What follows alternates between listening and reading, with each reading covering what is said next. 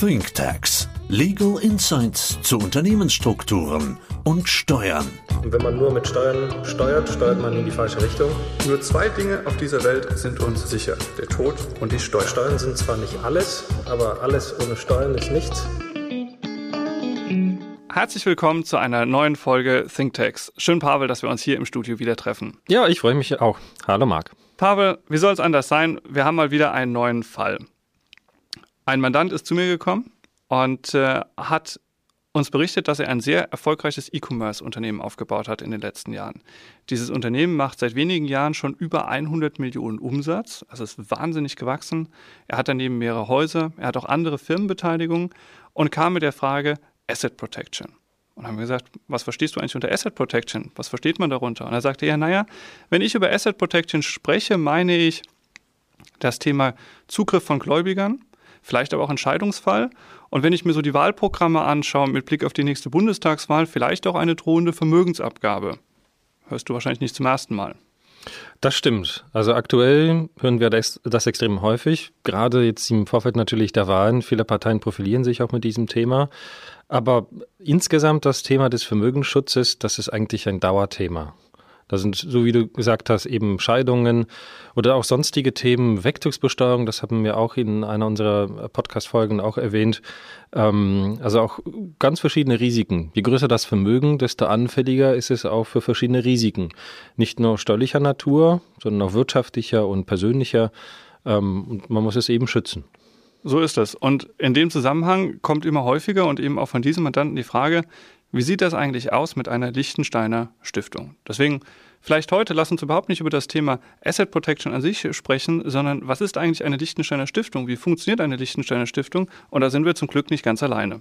Ja, genau. Also wenn man das Wort Liechtensteiner Stiftung in den Mund nimmt, in einem Gespräch mit einem Mandanten, dann zuckt er manchmal zusammen. Was? Liechtenstein? Sind das vielleicht die Stiftungen noch aus der Vergangenheit, wo man vielleicht Schwarzgeldkonten unter Ausnutzung der Liechtensteiner Stiftung äh, gebaut hat? Und hat das etwas mit Steuerhinterziehung zu tun, Steuersparmodelle und kriege ich auf meine Steuerakte einen roten Aufkleber? Ähm, wie funktioniert das? Und deswegen, wie du gesagt hast, bevor wir selber aus unserer Erfahrung berichten, haben wir einen Experten dazugeholt. In der Leitung ist auch unser Kollege aus einer Lichtensteiner Kanzlei, Kasse und Partner. Und das ist unser Kollege Thomas Nick. Hallo Thomas, herzlich willkommen, schön, dass du da bist. Hallo Pavel. Hallo Marc, hallo, wie geht es euch? Bestens, vielen Dank, dass du dir die Zeit genommen hast. Ich glaube, einen besseren Experten kann man zu einer Lichtensteiner Stiftung äh, nicht bekommen. Ähm, wie wir wissen, richtest du am laufenden Band Lichtensteiner Stiftung nicht nur für deutsche Kunden, sondern auch äh, aus, aus, ganzer, äh, aus der ganzen Welt. Deswegen macht es Sinn, dass wir heute einen vertieften Blick auf die Lichtensteiner Stiftung werfen. Sehr gerne. Ja, super. Toll, dass du dabei bist. Wir haben ja auch im Moment drei, vier, fünf Stiftungen, äh, die wir gemeinsam äh, schon begleiten. Vielleicht kannst du aus deiner Perspektive einfach mal erzählen, wer kann denn eine Liechtensteiner Stiftung errichten? Also eine Stiftung in Liechtenstein kann eigentlich ähm, von jedem errichtet werden. Das können natürliche Personen sein, aber auch Gesellschaften. Ähm, es gibt da keine Einschränkungen.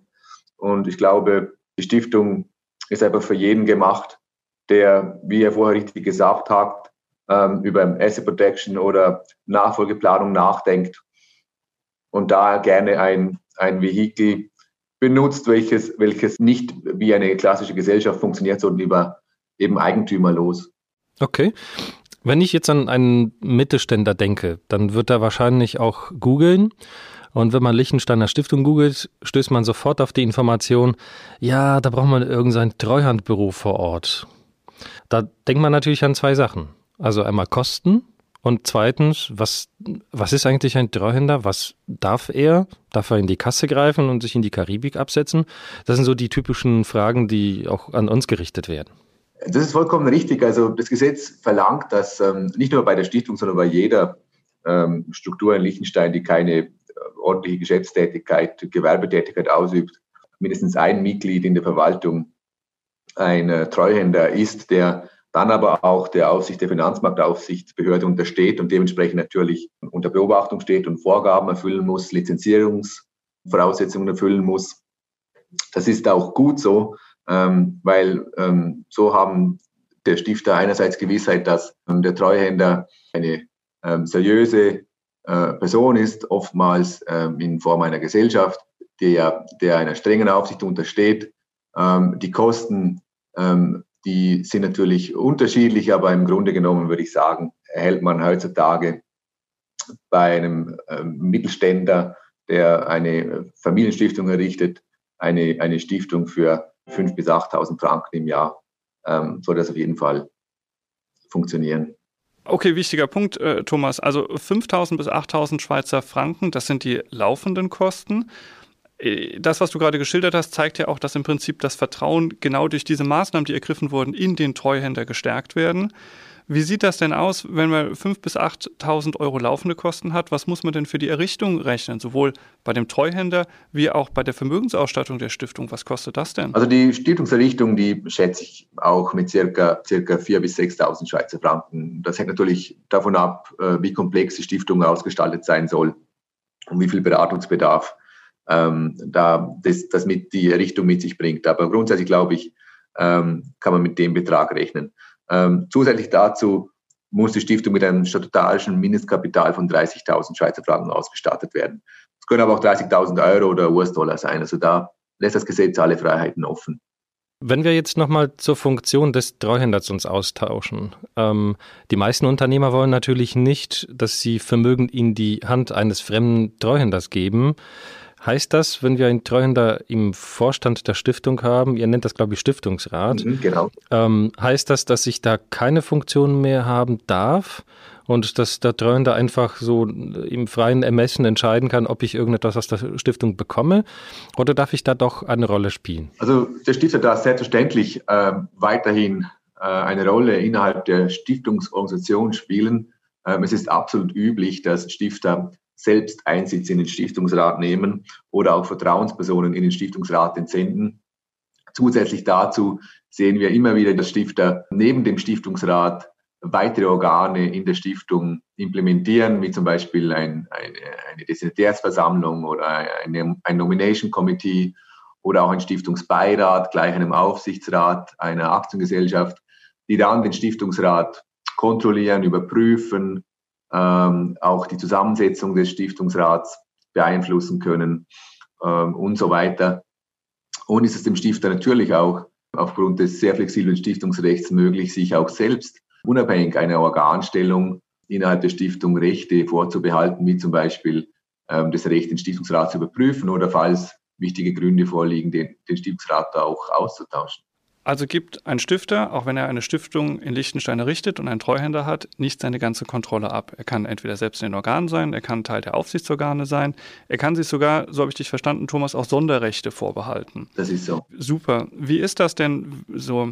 Familienplanung ändert sich ja. Ein Lebenszyklus einer Immobilie wie auch eines Unternehmens ändert sich kann ich die Statuten, die ich einmal gemacht habe, auch wieder ändern in Liechtenstein? Oder ist es eher wie in Deutschland, dass das in Stein gemeißelt ist und ich da nicht mehr drankomme?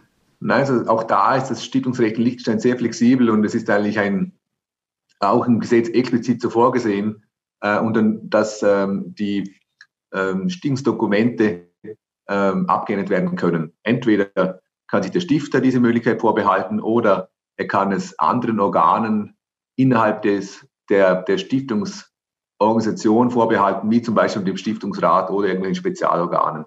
Und auch bei der Festlegung der Voraussetzungen für eine solche Änderung der Dokumente ähm, ist, äh, gibt das Gesetz alle Freiheit und, und kann, da der, kann der Stifter diesbezüglich vollkommen frei wählen, unter welchen Bedingungen das ähm, möglich sein soll. Das klingt flexibel. Wir setzen auch in Deutschland viele Familienstiftungen um. Jetzt habe ich eine knifflige Frage. Wie lange dauert das eigentlich bei euch? Also bei uns ähm, muss man schon differenzieren, je, nach, je nachdem, welche Stiftungsaufsichtsbehörde zuständig ist. Äh, unser Rekord liegt, glaube ich, Marc, bei drei Tagen. Ähm, aber in anderen Bundesländern kann das durchaus auch ein halbes Jahr dauern. Wie ist es bei euch? Also die Stiftungserrichtung ist sehr simpel und geht sehr schnell.